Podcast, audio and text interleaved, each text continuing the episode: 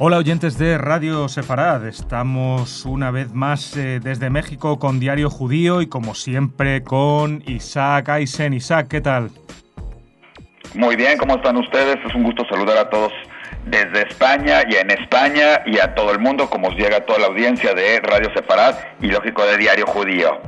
Fantástico, Isaac. Nosotros también estamos encantados de contactar contigo una vez más, sobre todo porque siempre nos traes noticias que suelen ser optimistas y nos ayudan, pues bueno, a sobrellevar otras que, que nos gustaría no tener que dar pero que copan la actualidad. En esta ocasión, ¿de qué nos vas a hablar? Me imagino que habrá, pues bueno, ha habido, ha sido Hanukkah y me imagino que habrá habido un montón de celebraciones que querrás eh, reseñar, ¿no? Definitivamente debemos empezar primero con la parte de de las diferentes festividades que hubo de Hanukkah, cada institución, cada comunidad hace alguna fiesta, la idea es que los niños se entretengan, así tuvimos también este la exposición de cajas de digamos las cajas que ya habíamos platicado de no son tanto de Hanukkah, pero se hace una exposición y se prenden las velas simbólicamente de Hanukkah, que es de Magen David, toda una exposición de arte que cada año hemos participado, también como diario judío, y cubriendo y viendo las diferentes cajas que hacen la gente, ¿no? Bueno, el año pasado fueron mesas, el otro, otro, otro año fueron bancas, otro ban este, este, diferentes cosas, ¿no? Que se van haciendo y la originalidad de la gente, pero de esto ya hemos platicado, pero fue para empezar todo el recorrido. Hubo una interesante plática ese mismo día con el Jajamanillar, que nos dio una explicación de Hanukkah de una manera diferente, ¿no? Creo que también debemos de continuar con este las festividades que hubo, por ejemplo, en Acapulco 70, uno de los templos, es Acapulco 70 por la calle, se llama Nitke Israel el templo, es de la comunidad Ashkenazi, y hubo una gran fiesta ahí para los niños, otra hubo en Monte Sinai, claro está en Maguen David para los niños, una kermés, este, y así sucesivamente en cada una de las instituciones. En muchas se hacen bingos, como fue el caso de la comunidad sefaradí que organiza todo un bingo, pero que además aprovecha para eh, las niñas que están preparándose para su bat mitzvah, cada una hace una canuquea, hacen y, y, hay un concurso con muy buenos premios, por ahí un teléfono celular de últimas generaciones, no damos marcas porque no nos patrocinan, ¿verdad? Ni a ustedes ni a nosotros, pero les puedo decir que es un buen regalo, bicicletas dentro del bingo, la idea es de que las familias que están por la bat mitzvah y otras personas más la diviertan, se pasen bien, sí, y además se hace un girón de Tanakh para los niños que están preparándose para su bar mitzvah, todo muy cultural dentro de este festejo de la comunidad separadí de Hanukkah. Eh, también Jabad organizó una festividad de Hanukkah en donde vinieron muchísimos niños, había juegos diferentes, todos referentes a Hanukkah, desde pon la, el shamash en su lugar con los ojos tapados, así como ir con la velita y ponerla, tira los, este, apoya los Hashmonaim, mete el aro en la Hanukkah, etc., tira el cebibón, el dreidel, la pirinola y gánate algo, diferentes, y cada uno de los niños además se lleva su regalito, hicieron un concurso que aquí en México es popular, el de 100 mexicanos, dijeron, o 100 latinos, dijeron, o 100, aquí hicieron 100 Hashmonaim, dijeron, con preguntas y respuestas, sobre Hanukkah, donde pues todos aprendimos algo y cosas que no sabíamos sobre Hanukkah, sobre sus símbolos, sobre su historia, sobre toda la explicación del mismo, de la misma festividad. La verdad fue muy ilustrativo. Como muy ilustrativo resultó también el que se colocara, normalmente se colocan Hanukiot grandes en diferentes puntos de la ciudad donde está la comunidad, principalmente, por ejemplo, las colonias, colonias referimos a ciertos barrios, como se llama Polanco, Interlomas, Bosques, pero este año, aparte de estar estas canuquios que cada noche se prendía la vela, por la gente de Jabat y se prendía una vela para enseñarle a todo mundo que estamos en fiestas, igual que hay otras festividades, y la gente es muy respetuosa, lo ve, lo aplaude, por ahí pueden ver fotos en Diario Judío de una Januquía enfrente de un hospital de Interlomas o en, o en, o en Polanco, pero este año, una de las noches, se prendió la Januquía en un, en un lugar simbólico de México. Y se llama simbólico porque además se relaciona mucho con lo que es la festividad de Hanukkah, ni más ni menos que el ángel de la independencia de México.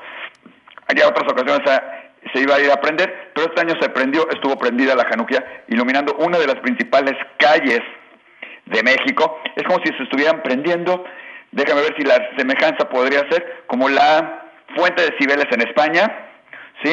O la mm. fuente más importante. Este es el lugar más importante en ese sentido de México. Es más, te puedo decir que cuando hay algún triunfo de la selección mexicana o de un equipo o de algo, el lugar donde la gente va a festejar y a celebrar es el Ángel de la Independencia. Pues es un, es un, símil muy acertado con, el, con las Cibeles, desde luego. Y esto es el primer año que sucede, ¿no, Isaac? ¿O, se ha hecho más, más veces?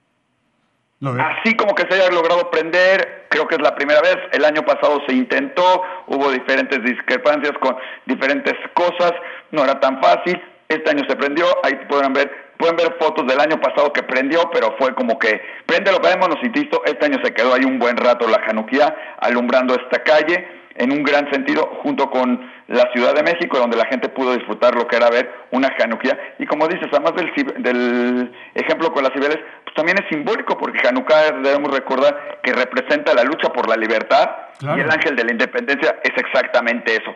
el ángel de la independencia de México, de una lucha por la libertad de todo un país, ¿no? Entonces, más que semejantes, una gran similitud entre ambas, este, entre ambos símbolos, ¿no? Y además un símbolo de la libertad que vivimos en México afortunadamente, un país donde todos vivimos en, pues vamos a decir, en perfecta manera de poder eh, tener nuestras culturas, cada uno su religión, cada uno, donde la gente es tolerante, se acepta. Lógico, siempre hay cosas que no, pero la gente es, este, lo respeta, aprende y creo que es un país maravilloso, ¿no?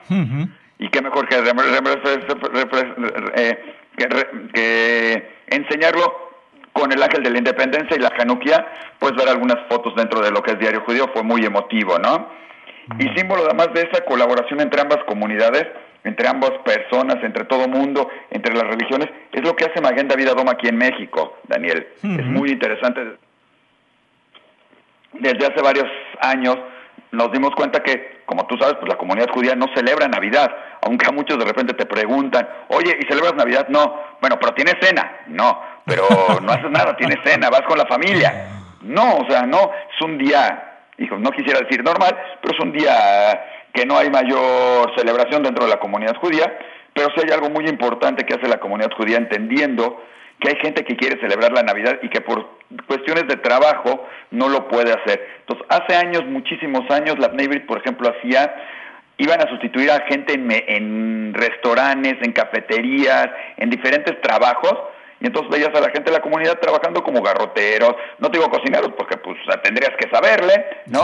Un poco más, pero este sí como garroteros recogiendo mesas, recibiendo a la gente en restaurantes, digo, siempre hay gente que aunque no celebra Navidad también, que no tiene que ser judía o no judía, y que va a un restaurante y dice, bueno, o van al cine o van a diferentes actividades y la vida sigue normal y no se suspende, entonces a la gente veías a gente de la comunidad trabajando en la noche para esto y hace años se decidió que hay algo más importante, no nada más en restaurantes.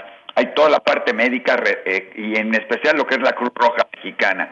Y qué mejor referencia que para la Cruz Roja Mexicana el trabajar con Maguen David Adón, que podemos decir son eh, instituciones hermanas. Entonces sabemos que por decir algo, la Cruz Roja en Israel es el Maguen David Adón, es el servicio de emergencias y médico de todo Israel, tiene el Banco de Estado. Representación aquí en México eh, es muy importante y organizó, como haya sido costumbre en varios años, solo que esta vez además alcanzó para estar en dos diferentes instalaciones de la Cruz Roja y pudo haber estado en varios más, este, por la cantidad de voluntarios que hubo, estar trabajando toda la noche sustituyendo médicos, enfermeras, asistentes, eh, te puedo decir que cuando parecía que podría ser una noche muy tranquila, en una de las instancias estuvieron trabajando mucho toda la noche recibiendo, hubo tres, cuatro doctores de la comunidad que estuvieron allí, entonces también trabajaron como doctores, curaron, hicieron todas las, recetas, a falta, yo no quiero decir a falta, pero a, raíz de que varios doctores no pueden asistir el día 24, o como nos platicó uno de los doctores, es un placer por lo menos tener una, dos horas de decirlo de alguna manera, libertad, para ir convivir con su familia unas dos horas, cenar con la familia y regresar al trabajo mientras saben que está perfectamente cubierto.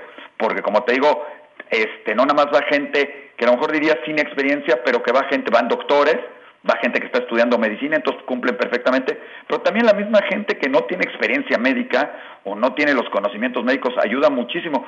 En el caso, por ejemplo, de Polanco, este, bueno, y también en Tlanepantla, eh, la gente se ocupó de recibir las llamadas del, en México lo conocemos como el 065, el 065 es como el 911 en Estados Unidos, es el servicio de emergencia de la Cruz Roja, donde se reciben las llamadas, ¿no? Otros iban, eh, hubo algunos que son paramédicos y estaban en las ambulancias, otros que tampoco tienen mayor, mayor conocimiento médico, por decirlo, ayudaron a recibir a la gente. Cuando llegaba alguien había que tomar sus datos, escribirlos, capturar la información, saber los datos generales. Y algo muy importante, darle consuelo tanto al paciente como a los familiares, porque en mucha ocasión veíamos a los familiares, tú salías a las salas de espera, les dabas consuelo, les dabas agua, en algunos casos hasta pizza les tocó, algún dulcecito, pero déjame decirte que algo que es sorprendente es que no nada más es cuestión de la comunidad judía.